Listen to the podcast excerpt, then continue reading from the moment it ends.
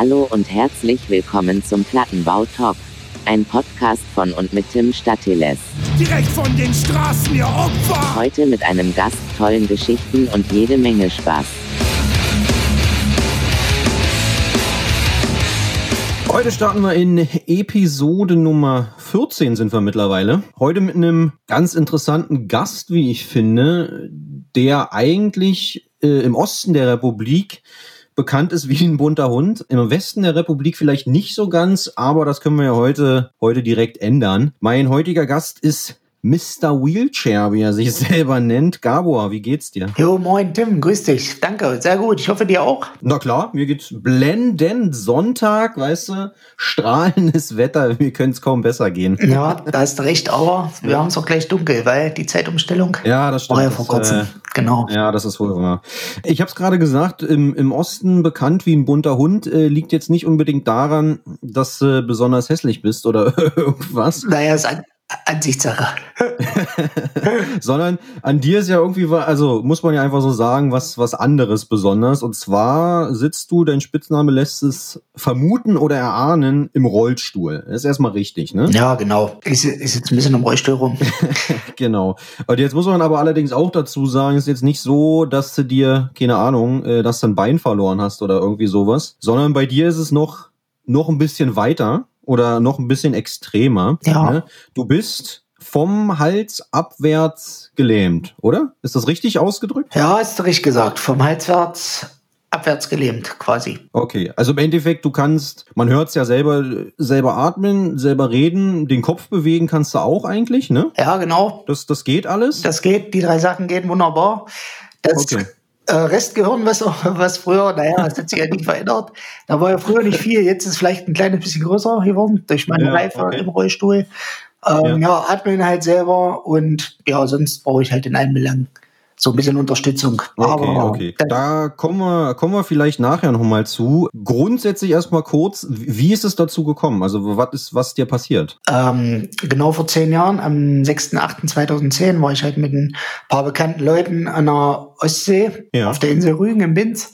Ja, und dann haben wir halt so ein bisschen einen getrunken und ja, beim Sprung ins Wasser quasi, der letzte Sprung, Mhm. kurz vorm nach Hause gehen, ähm, hat halt in meine Nick beim Reinspringen knack gemacht. Und Okay. ja, da habe ich mir zwei Wirbel durchgebrochen. Ja. Und im Prinzip ähm, ganz großes Glück gehabt, dass ich einen guten Arzt da oben erwischt habe, der mich operiert hat in 14 Stunden und ähm, wahrscheinlich in, im Krankenhaus hier bei uns. Also ich möchte hier kein nichts Schlechtes reden, aber also ich habe echt Glück gehabt, dass der Arzt da oben auf jeden Fall Ahnung hatte und mich wieder zusammengebaut hat in 14 Stunden. Also es sah Okay. halt irgendwie nicht so gut aus eigentlich, aber ja, ist jetzt zehn Jahre her. Ich habe mich da gut reingelebt und äh, ich genieße auf jeden Fall jeden Tag meines Lebens und bin sehr dankbar, dass ich Mhm. da sein darf und heute mit dir ein bisschen plaudern kann und ja, genau. Okay. Ich will eigentlich zu Anfang erstmal den, den Rollstuhl so symbolisch beiseite stellen, Ja, wenn das für dich okay ist. sehr. Und äh, eigentlich erstmal so ein bisschen äh, gucken, was vor dem Rollstuhl war. Ich meine, du hast es gerade gesagt, das ist vor zehn Jahren passiert. Du bist jetzt Mitte, Ende 30, ne? Ja, 36, genau, 84er Baujahr. Genau, also sprich, äh, es gab ja offensichtlich auch eine, eine Zeit vor dem Rollstuhl. Da eigentlich interessant, ne? Ich meine, es geht ja um Hardcore-Punk äh, im weitesten Sinne. Wie, wie bist du zu der Musik gekommen? Ja, na, ich wohne hier in Sachsen-Anhalt, in Rübelen, schön auf dem Dorf. Und da war früher eigentlich die Szene äh, schon sehr ausgeprägt. Ich habe es mir quasi abgeguckt von den ganzen Alten, die hier rumgesprungen sind und hatten Ja. halt ihre Biohazard-Pullis an und Fear Factory. Und da, dadurch bin ich halt mehr oder weniger dann auch mit reingewachsen. Wir hatten hier unser eigenes Open Air auf dem Dorf. Das waren halt so mit 600 äh, Gästen immer. Und mit Mhm. 12, 13 bin ich halt da immer hingewatschelt und bin da halt so reingeflutscht in die ganze Sache, genau. Okay, mit, äh, mit was für Bands bist du da groß geworden, wenn du sagst, ihr habt da lokal auch ein bisschen was zu bieten gehabt? Äh, also damals lokal war halt Isolated, ähm, Mhm. Body Taste hieß, hieß die Band. Ich habe dann äh, auch früher dann mit 13 Jahren angefangen, Musikschule äh, Schule zu machen. Meine Oma, Mhm. meine Lieblingsoma, die hat mir dann zu meinem 14. Geburtstag auch äh, ein Jahr Musikschule geschenkt, Gitarrenunterricht mit Akustik. Nicht schlecht. Dann hatte ich ja mit 14 meine Jugendweihe. Das Geld habe ich dann komplett auf den Kopf gekloppt für meine erste Gitarre mit Verstärker. Ähm, Ja. Da wusste ich natürlich dann erstmal nicht, wie das funktioniert. Hab dann halt auf Konzerten äh, so ein bisschen rumgeschaut, was die anderen da so machen. Und ja, wo ich dann zu Hause dann saß mit meiner Gitarre und es hat nicht richtig funktioniert, habe ich erstmal so ein kleines Kind, das in der Ecke gesessen und voll enttäuscht und habe geweint und wollte die Scheiße wieder kaufen. Und naja, so war das halt damals. Und haben uns dann reingefuchst und haben dann in der Garage zu dritt angefangen, Mucke zu machen. Okay. Hattet ihr, also hattest du denn auch eine Band? Hast du richtig in der Band gespielt? Ja, genau. Also ich hatte eine Band, die hieß My on Live. Die gab es dann auch äh, 12, 13 Jahre lang. Und Mhm. Wir waren zwar nicht besonders gut, aber wir waren nett und wir haben auf jeden Fall extrem gut After-Show-Partys gefeiert. also ihr hattet Spaß. Wir hatten Spaß und darum äh, geht's ja eigentlich auch in, dem, äh, in der Szene, Ja, genau. denke ich. Also gut, wer mit Geld verdienen kann, der, das ist völlig in Ordnung, aber in erster Linie denke ich, dass es äh, darum eigentlich nicht geht. Naja, alle Bands, die irgendwo anfangen, die machen das ja, weil sie Bock drauf haben, ne? weil, sie, weil sie Spaß an der Musik haben Genau, ja. äh, und so weiter. Also von daher glaube ich, der Spaß hat da schon einen sehr ausschlaggebenden, oder ist ein ausschlaggebender Punkt. Mal so Die einen schaffen es halt, die anderen bleiben stehen im Suff. ja. Genau, genau. Ja. Seid ihr mit der Band deutschlandweit äh, weit unterwegs gewesen oder auch europaweit? Nein, Europa nicht, also nur Deutschland. Okay. Äh, also Okay.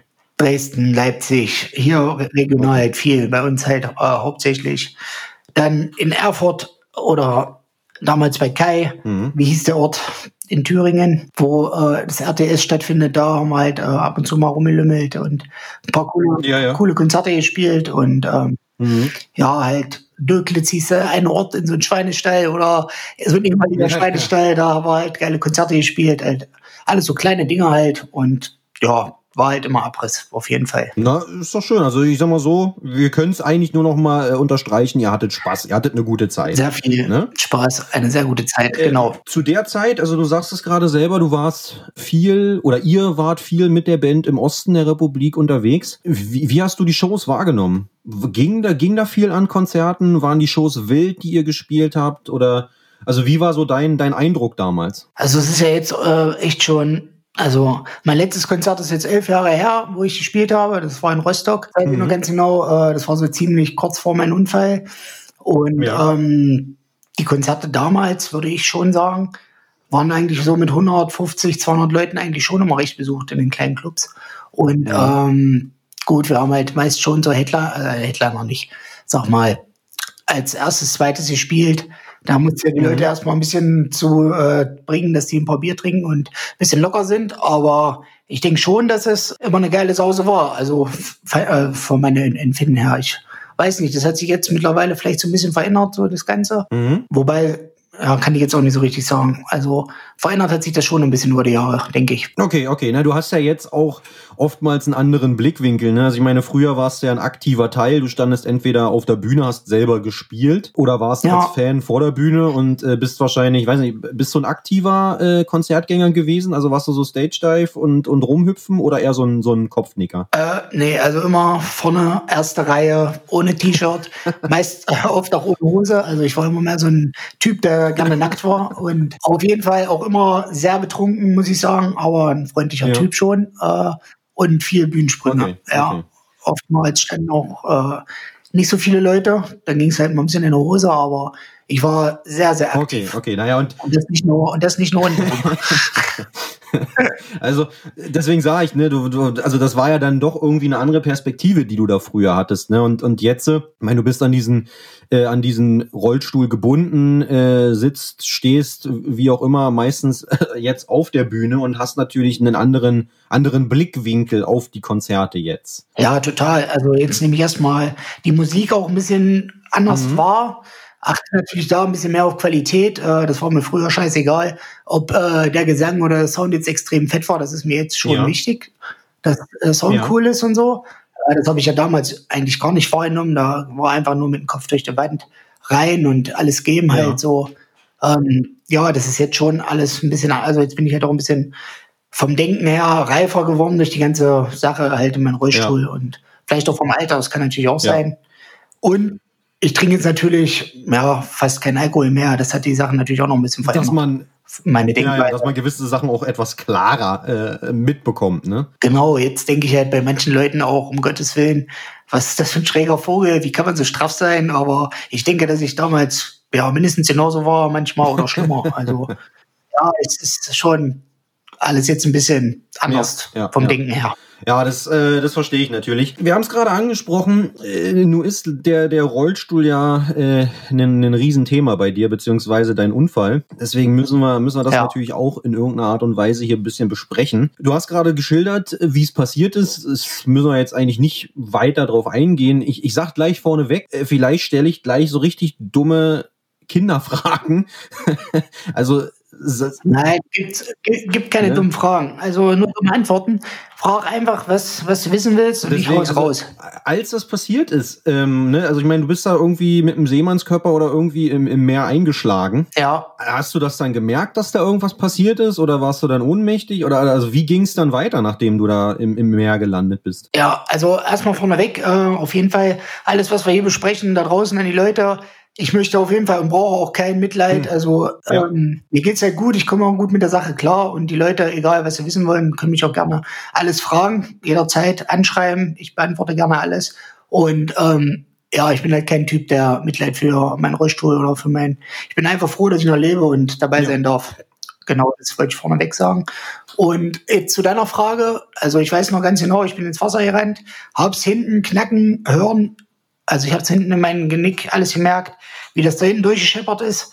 Ich denke halt auch, dass der Sprung alleine nicht das Ausschlaggebende war. Ich bin halt, ja, so ein paar Wochen vorher bin ich in der Diskothek von vier Meter Höhe runtergestürzt und da war ich halt bewusstlos, da war ich kopfüber in so ein, ja, bin ich halt von so einem Klettergerüst runtergefallen im, im Scheiße. und kann auch sein, dass, dass ich mir da schon was eingeknackt habe oder beim Volleyballspiel cool sein vor der Frauen und bin dann halt mit meiner Schulter gegen diese äh, Netzstange eingeschlagen und da war mir halt auch ein bisschen schwarz vor Augen, da bin ich halt auch nicht zum Arzt Ja. gegangen. Das war alles so kurz vorher, da kann natürlich auch sein, dass ich mir da schon was angebrochen habe Ja. hinten drin. Und an der Ostsee bin ich halt ins Wasser rein, das war halt unspektakulär, wie es jedes kleine Kind macht. Kleinen Bauchklatscher rein ins Wasser, es hat geknackt da Ja. hinten. Und ich habe das ganz genau gemerkt. Also es war mein Kumpel, der damals mit dabei war, der hat mich noch so umgedreht, weil ich mit dem Gesicht halt im Wasser lag. Der hat mich halt umgedreht, da habe ich noch gesagt, nicht anfassen. Ich habe ein bisschen Genick gebrochen, weil ich das irgendwie, ich habe es gespürt. Meine Arme, die waren sofort tot, also die konnte ich gar nicht bewegen. Meine Beine habe ich noch gemerkt. Mhm. Und hab dann halt so im Wasser getrieben und hab in den Himmel geguckt und das hat sich halt angefühlt, auch wenn es jetzt krass anhört, also ich glaube, dass sich so so Sterben anfühlt. So, das war total Ja. krass. Ich dachte, okay, das war's jetzt gleich. Ich hab in, der- in den Himmel reingeguckt, in der Sonne. Es war ein sehr komisches Gefühl, so als ob es das halt gleich Mhm. war. So, also unbeschreiblich. Ich hoffe, dass ich das äh, Gefühl nur noch einmal in meinem Leben habe. Das ist, wenn ich ein 90 oder so bin. Dann ist es vorbei. Dann, äh, ja, irgendwie so. Dann ist ja, reicht es auch hin mit 90. Aber so war es, war ich halt 26 Jahre und da sollte es noch nicht Nee. vorbei sein. Und da hat mich auch irgendwer dran gehindert. Ja. So. Ja, Ja, ja. Okay, dann haben sie dich da rausgezogen. Du hast gesagt, du wurdest dann von einem eigentlich sehr guten Arzt äh, in irgendeiner Form operiert, ne? Genau. Dann, äh, soweit es ging, irgendwie noch zusammen, äh, zusammengeflickt wieder. Genau, also ich wurde aus dem Wasser gezogen, da kam ein. Hubschrauber, der, genau, der ist genau am Strand gelandet, diese ganzen Strandkörbe sind durch, durch die Gegend geflogen. Dann habe ich nur noch die Ärztin irgendwie angeguckt und ich weiß auch nicht mehr, ob die hübsch war oder nicht so hübsch, das kann ich gar nicht mehr so genau sagen. Ich habe auf jeden Fall eine Spritze gekriegt und war dann weg und ähm, die haben mich dann nach Greifswald in die Uniklinik geflogen und da wurde ich dann halt 14 Stunden Ja, operiert. okay. Genau. Und wo ich dann wach geworden bin, äh, war halt alles anders. Da musste ich erstmal ähm, gucken, dass ich, wie ich klarkomme Ja, absolut, Sache. absolut. Und dann, äh, dann wahrscheinlich Reha irgendwie sowas, ne? So ein bisschen, um, um dich an die neue Situation Genau. auch zu gewöhnen, beziehungsweise damit du damit umgehen kannst und so weiter. Genau, also 14 Tage war ich dann in Greifswald. Von Greifswald wurde ich mit einem Hubschrauber nach äh, Brandenburg geflogen. Da war ich dann auf einer nicht ganz so äh, gut aufgehobenen Klinik. Dann gab es nochmal einen Rückschlag, bin ich fast Mhm. erstickt. Weil sie mir, ja, gab es halt so ein paar Sachen, die sie nicht ganz richtig Okay. gemacht haben. Äh, weiß ich heute, damals ist halt so passiert, kann man jetzt nicht mehr ändern. Bin ich halt nochmal in Brandenburg auf die Intensivstation gekommen, nochmal notoperiert. Äh, dann war ich nochmal äh, drei Wochen auf Intensiv. Und von da bin ich dann halt nach Bad Wildungen gekommen, das ist hinter Kassel, 50 Kilometer. Und da lag ich dann elf Monate und habe dann da meine erste Mhm. Reha absolviert.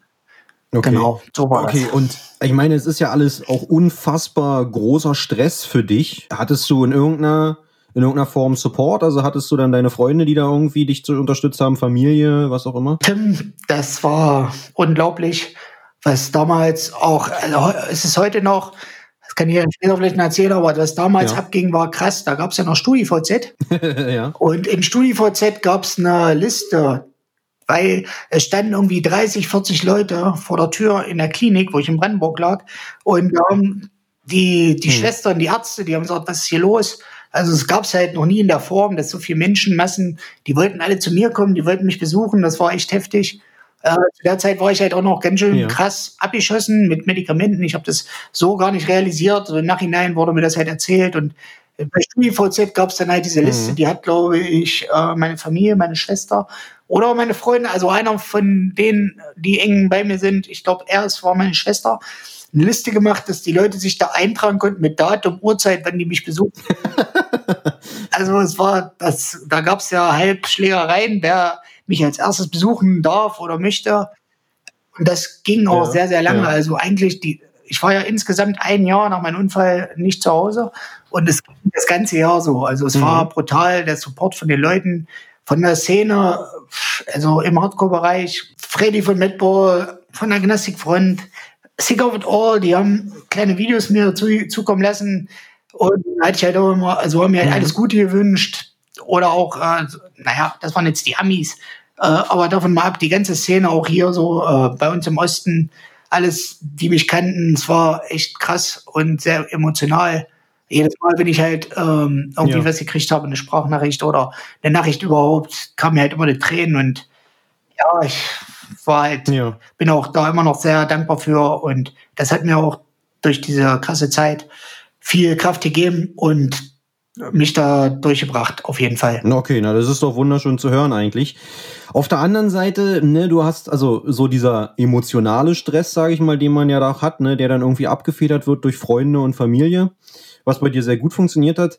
Auf der anderen Seite, wie, wie läuft das? Also vielleicht doofe Frage, aber wie läuft das mit diesen ganzen Kosten? Also wird das alles bezahlt? Ich meine, mit Hubschrauber einsetzen und was weiß ich alles. Also bist, bist du da am Ende auf irgendwas sitzen geblieben? Nee, also das hat alles quasi die Krankenkasse übernommen. Okay, okay. Ja. Also nicht, dass das noch so als zusätzlicher Stress ja, noch oben drauf kommt, weißt du? Ich meine, man versucht da irgendwie sein Leben wieder ja. auf die Reihe zu bekommen. Also es gab so ein, zwei Sachen, die waren so ein bisschen stressig, dass ich nach Betreuungen komme. Das wollten sie halt mhm. nicht bezahlen mit Hubschrauber.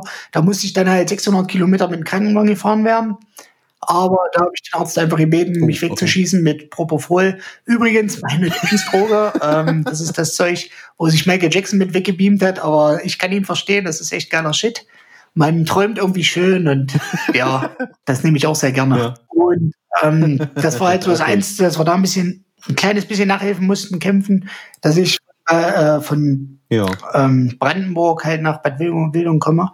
Die wollten mich halt wieder in die Klinik bringen, wo ich war, aber da ich da ja nicht so gute Erfahrungen gemacht mhm. habe, da wollte ich halt auch nicht wieder zurück und in Bad Wildungen war dann halt schon eher so für Querschnittgelähmte, also so eine Spezialklinik, die Werner Wicker Klinik. Und da war ich definitiv auch äh, mhm. dann besser aufgehoben. Okay, na das ist doch, äh, hört sich auch gar nicht Nein. so schlimm an, ne? ne? Dass das irgendwie ja. alles geklappt hat, sage ich mal. Du hattest ja vor dem Rollstuhl einen Job vermutlich, Ausbildung? Genau, äh, Ausbildung war ich so eine Art Tischler, also Möbelbau, Innenausbau. Ja. Und in der Ausbildung, sage ich mal, die dreieinhalb Jahre ging, äh, habe ich auch geschafft, ganz gut sogar. Aber in der ganzen ja. Zeit hat sich dann eine, äh, eine, Holz, eine Holzstauballergie entwickelt. War total gut. Also ich habe dann oh, richtig okay. gut Luft gekriegt. Ähm, das war jetzt äh, Ironie.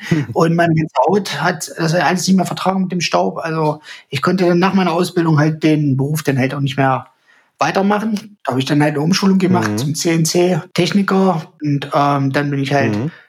in so einen Laden reingerutscht, ähm, wo ich dann an der Maschine stand und habe so ein paar Autoteile für VW herstellt. Okay, na gut, das, das geht heute alles nicht mehr. Wie sieht heute so ein, so ein Tag von dir aus? Was machst du heute? Also heutzutage? ja, also heutzutage bin ich halt äh, größtenteils, also erstmal bin ich Rentner.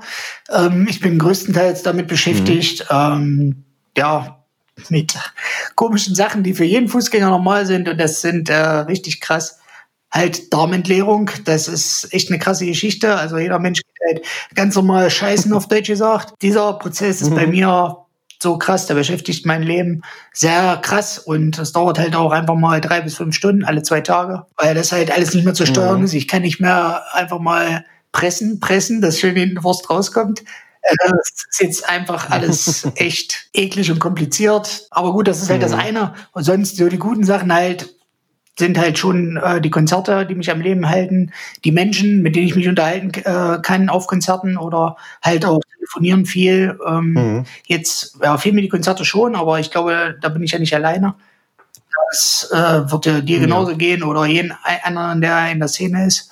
Ähm, aber rumjammern hilft halt ja. nicht. Das müssen wir halt jetzt alle durchhalten und hoffen, dass irgendwann das mal wieder ganz normal weitergeht, denke ich. Ja, ja, ja, absolut. Du hast es auch schon gerade mal, mal durchblicken lassen. Du hast immer irgendeine Assistentin oder irgendeinen Assistenten bei dir, ne? Eine Pflegerin. Ja, genau. Also ich habe 24-Stunden-Betreuung. Es müssen immer gelernte Leute ja, sein. Examiniert heißt examinierte Pflege, äh, Pflegekraft, Krankenschwester, Krankenpfleger, Altenpfleger. Also das muss aber alles gelernt sein. Ich darf halt kein irgendwen, also dich könnte ich jetzt nicht einstellen, dass du meinen Darm entleerst. Also gut, wenn du jetzt dazu Lust hättest, könnte ich dich mal einladen, aber empfehlenswert ist das nicht. Schön ist anderes, ja. Ähm, 24-Stunden-Betreuung heißt ja. halt echt, ich habe 24 Stunden, also ich habe ein kleines Haus mir selber gekauft, hier bei uns im schönen Rübeland, neben meinen Eltern. Äh, das haben ja. wir halt alles komplett meine Freundin damals ausgebaut. So wie ich das ja. halt brauche und die 24-Stunden-Betreuung, die haben halt ihre 12-Stunden-Dienste und äh, ich habe jetzt fünf Leute, ich hatte ja einen Aufruf gemacht bei Facebook, war das genau, und das Video wurde ja irgendwie 170.000 mhm. Mal äh, angeguckt und 6.000 Mal geteilt.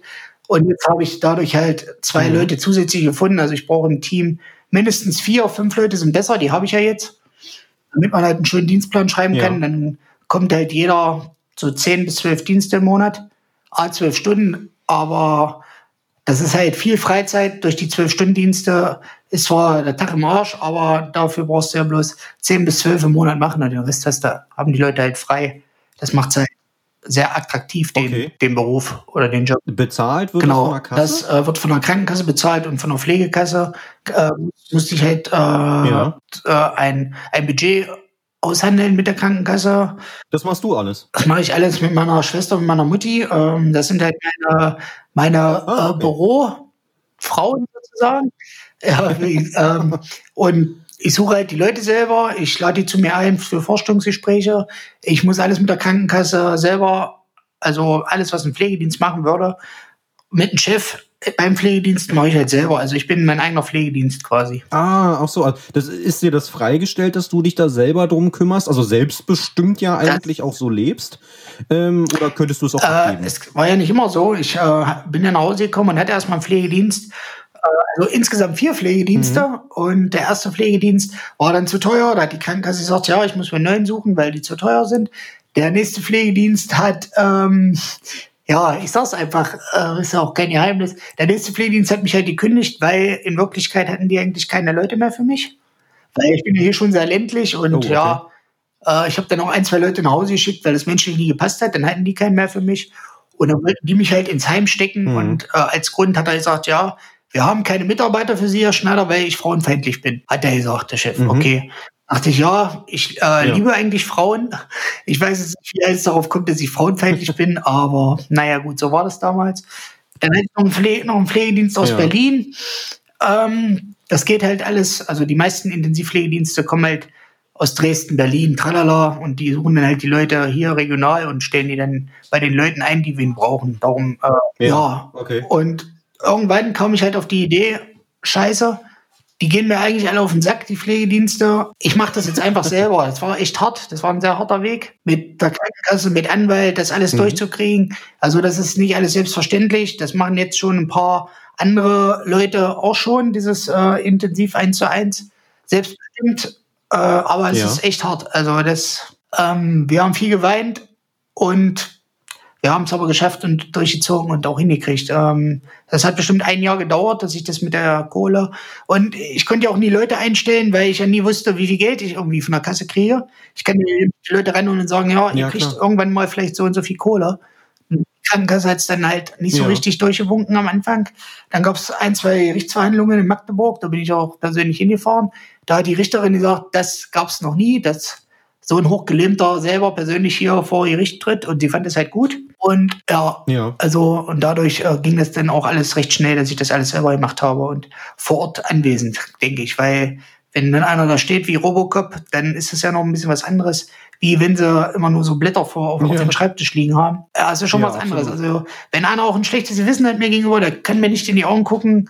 Das ist total krass, weil das geht halt einfach nicht. Die sehen das hier so als elektrischen Panzer und ja, dann habe ich halt meine Fresse halt noch von früher und dann kommen die da noch weniger mit klar, wenn ich mir aufmache und das sage, was ich hier Ja. denke. Ja, also Ja. also lange Rede, kurzer Sinn.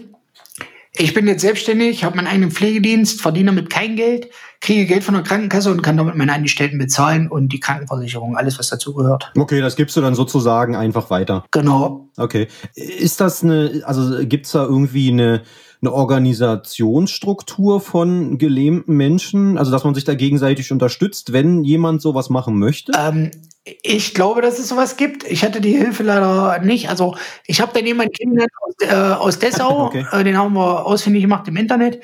Der hat mir halt auch immer bei ein paar Sachen geholfen. Mhm. Aber ähm, sonst so Mhm. direkt habe ich das eigentlich alles irgendwie, ja, dann mehr oder weniger alles selber gemacht. Gelesen, gelesen, gelesen im Okay. Internet, was, wie, wo und da wächst man dann halt so rein mit seinen Aufgaben. Also ich habe es dann mal so als meinen neuen Job oder Beruf gesehen. Ja, na cool, aber ich meine, das ist ja dann auch eine Aufgabe, ne? Eine ziemliche Das ist schon eine krasse sogar. Aufgabe äh, und es ging halt auch um mein Leben, um meine Versorgung. Äh, ich wollte auf keinen Fall in irgendein Pflegeheim vergammeln Ja. und schon gar nicht, ich bin ja, bin ja echt noch jung. Absolut.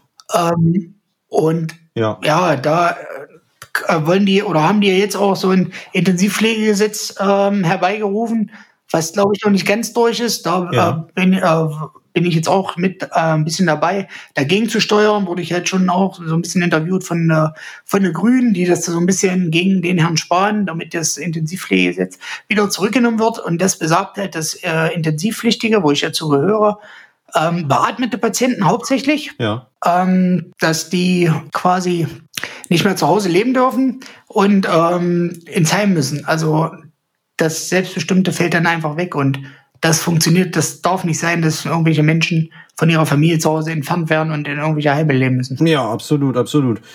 Hat sich mit deinem dir dir äh, angestellten Pflegepersonal mittlerweile eine Freundschaft äh, eingestellt oder ist das Angestellten Nee, also Chefverhältnis? das ist halt ein schwieriger Grad. Also die Leute ähm, Mhm. müssen ja schon irgendwie ihre Arbeit machen. Äh, wenn es nachher zu freundschaftlich wird, dann werden auch viele Sachen vernachlässigt. Und das müssen halt die Leute Mhm. auch selbst verstehen. Also es gibt halt Menschen, die können das. Es gibt auch Menschen, die können das weniger. Da muss ich halt ein bisschen gegensteuern. Ich muss manchmal, äh, Mhm. ab und zu machen wir mal so eine Versammlung, da muss ich halt so eine Art Chef sein, was ich eigentlich nicht gerne sein möchte. Also ich möchte Mhm. hier keinen rumkommandieren. Ich möchte eigentlich nur in Ruhe mein Leben leben und äh, wenn die Leute ihre Arbeit machen und gut zu mir sind, dann ist es halt am allergeilsten. Wenn natürlich auch mal wer bei ist, der das nicht ganz versteht, dann wird es ein bisschen schwieriger. Aber im Prinzip Mhm. ist es schon freundschaftlich auf einer angestellten Basis. Also die Leute verdienen ihr Geld auch damit. Und solange sie das nicht, solange sie das nicht vergessen, Ja, ja, klar. ähm, glaube ich, läuft es ganz gut. Okay, na, das aber ist doch eigentlich dann ein schönes, ein gutes Verhältnis, so dass du im Endeffekt selbstbestimmt dein Leben führen kannst, oder? Ähm, ich glaube, das ist das Beste, was mir passieren kann in meiner Situation. Alles andere wäre auf jeden Fall nicht schöner. Okay, na das Ja. ist doch, das, das hört man doch gerne. Wir haben drüber gesprochen, du bist vom Hals abwärts Genau. gelähmt. Also ich bin äh, bedeutet ähm, C, C3, C4 Tetraplegiker, das heißt keine Extremente gehen, keine Arme, keine Beine. ja. Und ja, geht halt nur mein Kopf. Mein Resthirn arbeitet auch noch ein bisschen. Ähm, ich kann halt sagen, was ich möchte, was Ja, ich ja, will. ja. Und ja, ich kann den Leuten halt sagen, wie sie es machen sollen, was sie machen sollen. Und das muss ich halt immer versuchen, nett und äh, vernünftig zu machen. Äh, manchmal habe ich auch Tage, da geht es mir nicht so gut, da fällt es mir dann auch manchmal nicht so leicht, immer freundlich zu sein. Aber ich muss sagen, Mhm. die Leute, die ich jetzt habe, die wissen das, die, die nehmen mir das auch nicht krumm, wenn ich mal ein bisschen maulig bin. Das ist ja jeder andere auch mal. Aber sage ich jetzt mal als Beispiel, wenn du mal einen Ja, scheiß Tag hast genau. und eine scheiß Laune, dann musst du aber nicht irgendwen probieren, den nicht zu erklären. Putz mir mal die Zähne, mach das mal bitte so und so und mach's einfach, einfach selber und ich muss trotz Ja, ja, schlechter. Laune dann halt auch immer noch freundlich probieren, alles zu erklären. So, das ist halt der Unterschied. Ja, ver ver verstehe ich, absolut. Hast du also irgendein Gefühl, also dass wenn, wenn man dir jetzt, keine Ahnung, ins Bein knallt? Gibt so Stellen im merken? Körper, äh, also so richtig, so wie es früher war, merke ich es nicht.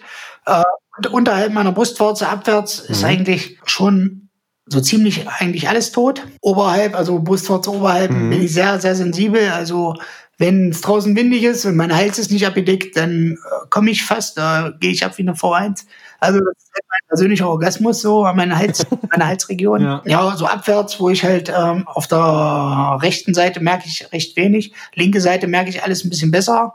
Rechts kann ich aber meinen Arm dafür bewegen, aber links den Mhm. merke ich mehr. Also so wie du eben sagst, für mich, wenn so eine Kniekehle kneift, würde ich vielleicht irgendwas merken, was dumpf ist, aber ich würde niemals Aua sagen oder so, ich meine, ich habe mir jetzt so ein, zwei Mal Ja. tätowieren lassen in meiner, Genau, das darauf wollte ich nämlich eigentlich hinaus. Wie ist das beim Tätowieren? äh, ich sag mal so, hätte ich gewusst, dass das passiert mit dem Querschnitt, dann hätte ich mich früher nicht tätowiert, weil es, ich, ich merke es einfach mal, es, ich merke es nicht.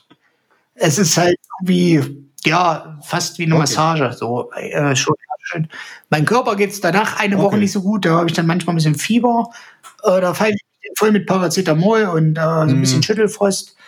Aber ja, du weißt ja nicht, kennst das bestimmt selber, ist ja eine Sucht und irgendwie ist die erst befriedigt, wenn, wenn die Haut komplett weg ist. Ja, absolut. Okay, ab von deinem ganzen, äh, von, von deinen ganzen körperlichen Geschichten. Ja. Irgendwann ging es ja wieder los mit Shows bei dir. Ne, du bist irgendwann wieder auf, auf ein Konzert gegangen. Weißt du noch, welches das erste Konzert war und wie sich das für dich angefühlt hat? Ja, das war bei uns hier in Quedlinburg in der Reichenstraße im Kutz. Ja. Ich bin mir nicht so richtig sicher, wer da gespielt hat mehr. Ich glaube, Word Eater waren dabei. Okay. Ähm, da hört es dann aber auch schon wieder auf. Ähm, ich weiß es nicht mehr wirklich. Das war so ungefähr, ja, da war ich sogar noch in der, in der Astrea, da durfte ich mal ein Wochenende nach Hause. Und das Konzert war auf jeden Fall sehr krass besucht, ähm, weil die Hälfte davon eigentlich, glaube ich, da waren, um mich zu sehen.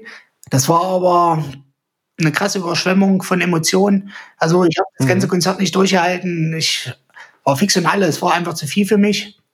Zu viele Menschen, Ja. zu viel. Ich, da war ich, da war ich noch nicht bereit für die Musik, für die Leute, für diese ganzen Emotionen. Äh, es war halt eher kontraproduktiv wie gut. Äh, danach war ich erstmal echt fertig. So. Okay, okay, aber wenn du, wenn du heute auf Konzerte gehst, also heute oder ich sag mal jetzt außerhalb von Corona-Zeit, ist es ja schon in Anführungsstrichen wieder normaler für dich. ne? Ja, total. Okay. Wie läuft, also es ist ja jetzt nicht so, ein normaler Mensch kauft sich ein Konzertticket, sage ich mal, geht zum Konzert und sagt, äh, hier bin ich, cool. Aber Das sieht ja bei dir wahrscheinlich ein bisschen anders aus. Also äh, was, was musst du beachten, wenn du zu, einer, zu einem Konzert willst? Was müssen da für Vorbereitungsschritte eigentlich überhaupt erstmal erledigt werden, dass du da überhaupt hinkommst und so weiter? Äh, ja, schön, dass du das ansprichst. Das ist echt, äh, also für mich oder für uns, äh, für meine Crew, die jetzt dann losfahren, ist das alles ganz normal schon geworden. Aber das ist schon ein krasser Aufwand. Äh, sagen wir mal als Beispiel Berlin. Mhm. Wenn abends in Berlin ein Konzert ist 19 Uhr und ich will dahin, fangen wir morgens um 5 Uhr an, alles fertig zu machen, mich zu duschen, zu waschen, in den Rollstuhl zu setzen, äh, Mhm. zu packen. Äh, Im Vorfeld muss natürlich auch erstmal geklärt werden, komme ich da rein, sind da Stufen, äh, dann telefonierst du manchmal mit dem Veranstalter oder mit dem Besitzer vom Laden, ja, Rollstuhl ist Ja. kein Problem, kommst du an. Ja, es sind trotzdem drei Stufen und dann sagen die, ja, wir heben sie an. Ich sage, nee, mein Rollstuhl wiegt 185 Kilo leer, plus mich drinne sind wir bei 250 Kilo und äh, das hebst du einfach mal nicht so an. Und die meisten denken halt, Rollstuhl ist alles kein Thema. So ein normaler Rollstuhlfahrer, sage ich jetzt mal, der seine Arme bewegen kann, mit so einem normalen Rollstuhl, kein Elektro, der, das ist ja eine ganz andere Geschichte nochmal, den kriegst du ja wirklich überall schnell mal reingehoben. Absolut. Aber ja. ich hier mit meinem Traktor, da äh, ist es, da musst du sehr viele Sachen im Vorfeld klären. Das haben wir über die Jahre, habe ich halt so in meinem Team. Jenny und Wurstel sind es halt, ähm, wir auch sehr viel im Kontakt stehen mit MAD, mit Snoopy und Mark. Mhm. Ähm, oder halt beim Ende Summer war mal viel mit Ecke und die ganzen Leute mit Garg ähm, beim ähm, im Coney Island in äh, Leipzig. Das sind so halt so die Läden, die meisten Läden, wo ich mich aufhalte, wo Mhm. ich sag mal auf Deutsch, ich brauche meistens nicht mal ein Ticket kaufen. Es ist immer Kulanz und Freundschaft, die äh, also die machen immer alles möglich, die Leute, dass ich ähm, überall reinkomme und sehr, sehr herzlich alles. Ja, dafür kann ich ja hier auf, auf diesem Wege vielleicht mal äh, auf jeden Fall Danke sagen an alle da draußen, die Mhm. äh, sehr unterstützen und ähm, ja, wenn es halt geht, darf ich auf der Bühne, da bin ich halt am sichersten vor Bier und Betrunkenen geschützt. Ja. Das muss man halt auch mal sehen, ja, wenn, Ja. ich war halt schon auf Konzerten mittendrin und dann bricht hier was ab, da was ab, dann muss ich wieder um mich kümmern, dass mein Rollstuhl repariert wird. Oder es gibt Ja. ein Bier drüber und dann zischt es einfach nur und das Ding fährt nicht mehr. Äh, Ist halt schon vorgekommen, ja, genau. Okay, okay. Also man kann eigentlich schon sagen, dass du, du hast, sage ich mal, deine Läden oder deine Festivals, wo du hingehst und machst jetzt eigentlich auch wenig Experimente, wenn es um Konzerte geht, oder? Nee, äh, das, nee, also, also eigentlich deutschlandweit fahren, fahren wir wirklich überall hin, Dresden, Okay, Leipzig, okay. Berlin. Also es ist nichts Festes. Ich äh, war jetzt, denke ich mal, schon fast in allen Läden, die es gibt, äh, so muckemäßig. Ja.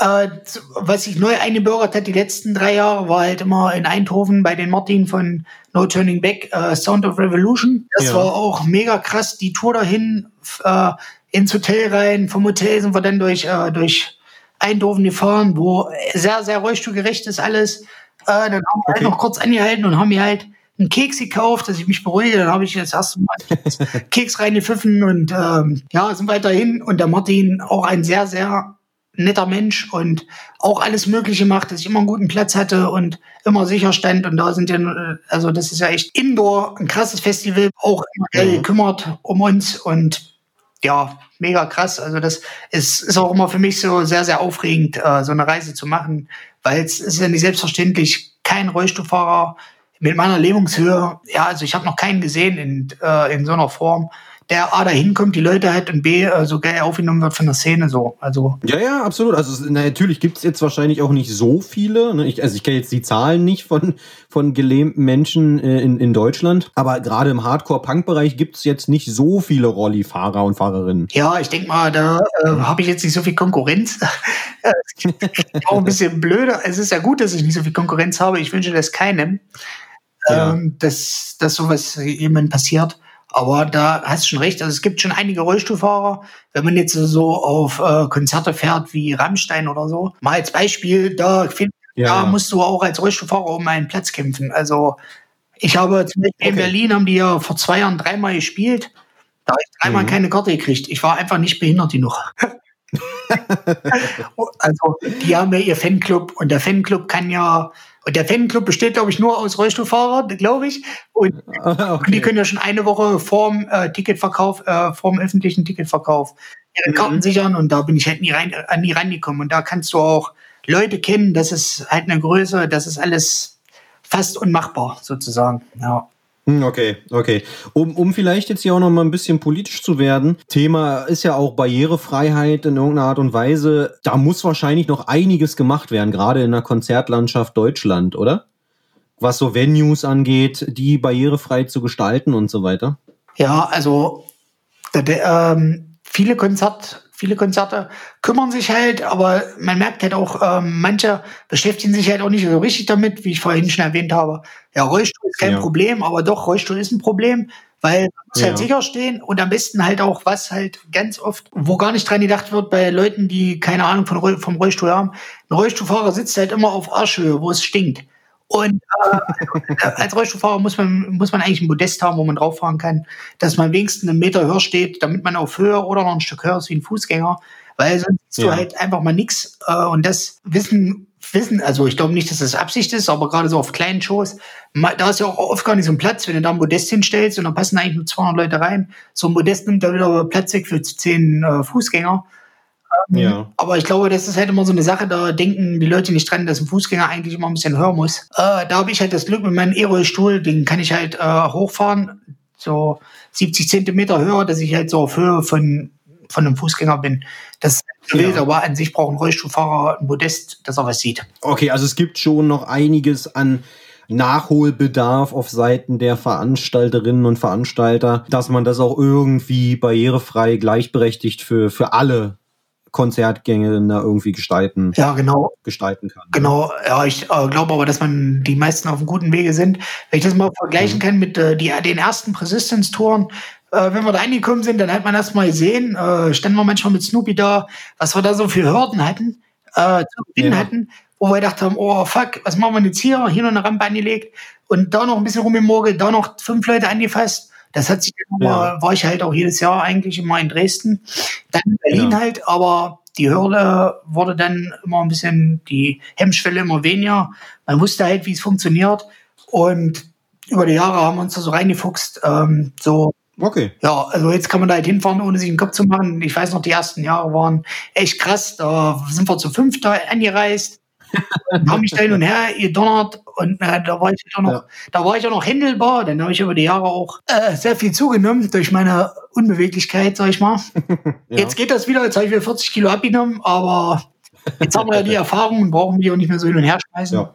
Also, Also im Endeffekt läuft's ja dann, also bei dir jetzt sage ich mal so, auch ein bisschen mit der Lebensgestaltung, so ein bisschen wie im Hardcore-Punk, so mit dieser DIY-Mentalität, ne? So ein bisschen total. anpacken, selber machen und, und angreifen einfach. Ja, man muss halt einfach, einfach machen, hinfahren, gucken, okay, wenn wir jetzt hier halt ein Brett brauchen, kommt da jetzt ein Brett hin. Also man muss halt immer, es ist auch immer individuell. Es ist ja nicht jeder Laden, jeder Tag, jeder Veranstaltung Ja. gleich.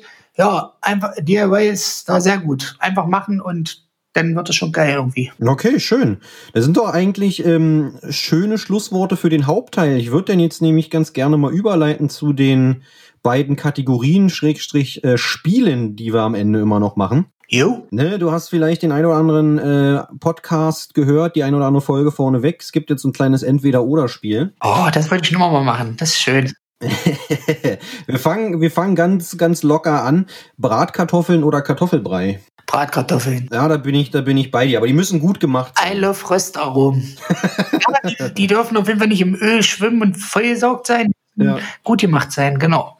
Ja, okay. Äh, Nummer zwei. Filme oder Serien? Filme. Bist du immer noch eher der Film, trotz Netflix und Amazon Prime und Visa alle heißen? Ja, ja, mit diesen Serien. Äh, die, ja, die eine oder andere Serie habe ich mir zwar auch schon rein, reingezogen, aber ich denke schon, dass ich eher noch äh, so Filme gucke, ja. Okay, schön. Bist du ein Langschläfer oder ein Frühaufsteher? Frühaufsteher. Oder kannst du es gar nicht entscheiden? Irgendwann kommt dein, dein Pflegedienst rein und macht dich wach. Nee, also ich habe, äh, ich schlafe echt nicht viel. Früher habe ich vier Stunden geschlafen. Ich hatte keine Zeit, ich musste ja immer unterwegs sein. Und jetzt äh, schlafe ich schon so, ja, meine sechs, sieben Stunden, aber das reicht dann auch. Also ich fange jeden Morgen Okay. äh, um sieben an, mich äh, vorzubereiten für den Tag. Okay, ja gut, ist natürlich auch vielleicht irgendwo verständlich. Du brauchst ja auch ein bisschen länger. Genau, ich brauche so meine zwei, drei Stunden, genau. Okay, bist du denn quasi frisch geputzt und gefrühstückt oder so im, im, im Rollstuhl sitzt? Bis ich äh, sauber und gu- gut aussehend da sitzen kann, dauert es so zwei, drei Stunden, ja, ungefähr. Okay, Genau. krass. Und das gleiche dann auch noch mal abends, wenn du, wenn du ins Bett gehst? Nö, abends geht es eigentlich schneller, weil äh, da ziehen wir Okay. mich schnell aus, schmeißen mich ins Bett rein, lagern mich und dann kann ich noch ein bisschen Fernsehen glitzen und pennen. Also das geht definitiv schneller wie morgens. Okay, dazu fällt mir nämlich gerade noch eine Frage ein. Du bist ja auch wahnsinnig viel mit dem, mit dem Handy unterwegs, ne? Wie, wie läuft das, wenn du deine Finger und deine Arme nicht bewegen kannst? Ja, da muss ich mich halt über die Jahre auch äh, quasi DIY dasselbe nochmal äh, mich reinfuchsen. Ich habe angefangen, mit irgendwelchen Sprachsteuerungen oder irgendwelchen komischen veralteten Techniken rumzuhantieren. Das ging mir alles tierisch Ja. auf den Sack. Äh, dann hat die Sprachsteuerung mich nicht erkannt. Dann habe ich das Ding immer sehr doll beschimpft und irgendwann gesagt, leck mich am Arsch. Und habe gesagt, ich will das alles nicht mehr. Dann habe ich halt angefangen mit meinem Handy vorm Gesicht, mit so einem äh, Stift, wo man halt so hier Tablets und so bedient. Ja, Ähm, Da war das Problem, beim Telefonieren hatte ich dann den dämlichen Stift im Mund. Da konnte ich ja nicht äh, mein Handy bedienen und sprechen gleichzeitig, war dann auch blöd. ja. Ähm, das Ding habe ich dann irgendwann einfach in die Ecke gespuckt und habe gesagt, so, jetzt geht's rund mit der Zunge. Und das Okay. ist echt krass. Meine Zunge ist, meine Zunge ist ja halt auch ein Muskel. Ja, Du kannst das Ding gut trainieren. Also es ist jetzt bestimmt drei bis vier Zentimeter länger geworden, meine Zunge. Ich komme jetzt Ja. über meine Nasenspitze hier drüber hinweg, weil ich tatsächlich alles mit meiner Zunge bediene. Ich schreibe den ganzen Tag am Handy mit, mit Zunge, alles mit Zunge. Wahnsinn. Und also ich kann aus, aus der Erfahrung, aus dem Schreiben mit dir über, über Facebook, über den Messenger sagen, das geht wirklich schnell. Also es ist jetzt nicht so, dass man dir eine Nachricht schreibt, ne? Du, du, du siehst das, dann sieht man ja, okay, der Gabor tippt jetzt. Ne? Ja. Und dann nach einer Dreiviertelstunde kommt dann so, ein, so eine zwei, zwei Wort-Antwort oder so. Also das geht wirklich rucki zucki. Ja, so wie bei, so wie, so, ähm, zum Beispiel wie bei meiner Mutter. Äh, wenn, wenn ich mit meiner Mutter schreibe, dann dauert es eine halbe Stunde, dann steht da, schreibt, schreibt und es kommen dann nur drei Wörter als Antwort. Äh, also das Einzige, ich müsste manchmal überlegen, äh, was ich schreibe, vorher, bevor ich schreibe. Okay. Und äh, dadurch, dass äh, ich so nah am Handy bin, sind meine Augen jetzt auch schlechter geworden. Dadurch habe ich jetzt Ah, eine Brille okay. gekriegt. Und ja, viele Rechtschreibfehler, Punkt und Komma setze ich nicht, weil mir das alles zu lange dauert. Und ja, das sind so die Sachen. Aber da hast ja über die Autokorrektur eigentlich auch eine gute Hilfe zur Hand. Ja, ne? genau. Äh, wobei das auch manchmal ähm, auch ins Negative gehen kann mit der Autokorrektur. Also, Wahrscheinlich. ja, aber ja, also das funktioniert für mich am allergeilsten und äh, Okay. ja, so mache ich das halt weiter. Ja, cool. Zurück zum Entweder-Oder. Vorletztes Entweder-Oder. Maroon oder Earth Crisis? Huh, das ist schwer. Das habe ich mir gedacht. Mag ich beides sehr, aber ich Mhm. äh, gehe zu Maroon, weil das regional ist, äh, ich den André gut Okay. kenne und den Rest der Band. Ähm, ich mag die Jungs, die machen, ja, also komm mal, nur 1000, das ist ja bloß 30 Kilometer von mir, deshalb entscheide ich mich für die. Okay, also die, die Local Heroes sozusagen. Genau. Wobei, früher bin ich halt immer nicht so richtig äh, mit den äh, mit der Szene von denen halt klargekommen, weil das war ja immer Hm. extrem vegan, äh, straight age und von dem ich war weder Ja. vegan noch straight age. Ich war halt Ja. fleischfressend, äh, fett und besoffen. Und da habe ich eigentlich immer nicht so gut reingepasst in, ähm, also das war die ersten Jahre immer, naja, das war dann halt später halt schon eher ein bisschen geiler so. Okay, okay. Aber beide Bands live gesehen schon. Beides live gesehen. Okay, schön. Ja. Letztes Entweder-Oder. Ist ja bei dir eigentlich auch so ein bisschen äh, besonders Club- oder Festivalshow. Äh, ja. Vielleicht, vielleicht zweierlei betrachtet, vielleicht erstmal äh, äh, äh, als normaler Konzertgänger, ne? Also was, was gefällt dir jetzt am besten, sage ich mal, vom, vom Musikgeschmack her und so weiter, von, von, von der Erfahrung her und dann auf der anderen Seite vielleicht äh, die, die Rollstuhl-Thematik, die da noch mit reinspielt. Ja, also da würde ich im, äh, schon als Fußgänger äh, Club sagen, weil da ist halt Mhm. äh, die Energie, das ist das Ausrasten, das Bühnenspringen und so, das finde ich persönlich äh, auf jeden Fall im Club fand ich besser. Äh, Ja. Beim Festival ge ge gegenüber, äh, wenn ich das mal beim Full Force, vier Tage Full Force, Dauerstraff, äh, durch die Gegend taumeln, das fand ich halt auch immer mega geil. Einmal im Jahr komplett Eskalation ausrasten und ähm, ja, das aber schon von der Mucke her, von der E- Energie, auf jeden Fall Club. Okay, okay. Jetzt äh, im Rollstuhl ähm, würde ich eher auf Festival tendieren, weil ich mich da nicht so beengt fühle. Okay. Okay, das ist so eine, ist so eine, eine klare Antwort, sage ich mal. Und die Luft ist besser. Definitiv, ja. Letztes Spielchen für heute. Das ist das, das Wunsch-Line-Up. Du kannst dir dein eigenes äh, Wunsch-Line-Up, dein eigenes Konzert zusammenstellen. Vier Bands sollen es werden. Ja. Gibt keine Genregrenzen. Du packst einfach was zusammen. Du kannst auch tote Bands wieder zum Leben erwecken, völlig egal. Hauptsache dein Lieblings, deine oder deine vier Bands, die du auf, auf einem Line-Up äh, bei einer Show sehen willst. Also auf jeden Fall in alter Besetzung Hates 4. Ui, okay. Ähm, mega krass. Also ich finde musikalisch äh, kommt für mich fast nichts ran. Die Jungs, das ist brutal fett. Also jetzt ähm, sind sie halt auch noch okay, aber damals mit dem alten, mit der alten Besetzung absolut geil. Habe ich leider nie live gesehen. Die würde ich auch äh, als allererstes äh, mir ranziehen und mir reinbrettern. Ähm, was ich mir auch noch wünschen würde, wäre Snapcase. Okay. Auch einer meiner Bands, die ich sehr gerne höre, aber auch leider nie live gesehen. Mhm. Ähm, Earth Crisis. Okay. Und was nehme ich als viertes? Würde ich mir, wünsche ich mir Hot Water Music. Ui, okay, das ist ja Hatesphere und, und Hot Water Music zusammen auf einem Line-Up ist natürlich verrückt. Du hast aber gesagt, ich darf mir das aussuchen. Ey, das war absolut, völlig, völlig. Ja. Das ist deine Show. Welchen Club würdest du dafür nehmen? Welchen Club nehme ich? Es gibt halt viele Clubs, die ich mag. Jetzt auch die Chemo in Dresden, jetzt wo sie ausgebaut ist, sehr geil geworden. Ich nehme einfach, pass auf, wir machen Coney Island. Okay, okay, also gehst nach Leipzig. Ja, Leipzig. Okay, schön. Ey, das war es von meiner Seite eigentlich schon. Ähm, ich würde dir jetzt nochmal die Chance einräumen. Hast du noch irgendwelche letzten Worte? Willst du noch irgendjemanden grüßen? Mutti, Schwester? Ich grüße auf jeden Fall meine Familie, meine Schwester, meine Mama, alle, die dazugehören, meine Freunde, ähm, die sehr nah an mir dran sind und auch die Leute da draußen, die mich kennen. Tim, danke dir, dass äh, ich heute die Möglichkeit hatte, mit dir hier zu quatschen. Fühle ich mich äh, sehr geehrt, wirklich danke. Ähm, ich war sehr aufgeregt, Gerne. aber im Endeffekt hat es jetzt sehr gut geklappt. Na sicher. Ähm, ja, ich an alle, alle oh, Entschuldigung, an alle Leute da draußen, bleibt alle gesund, seid nett zueinander. Die Welt ist scheiße genug und jammern hilft nicht. Augen zu und durch und Habt euch alle lieb. Danke dir, das waren noch schöne letzte Worte. Zum Abschluss von mir nochmal der Hinweis, äh, Check plattenbautalk.info aus, die Webseite.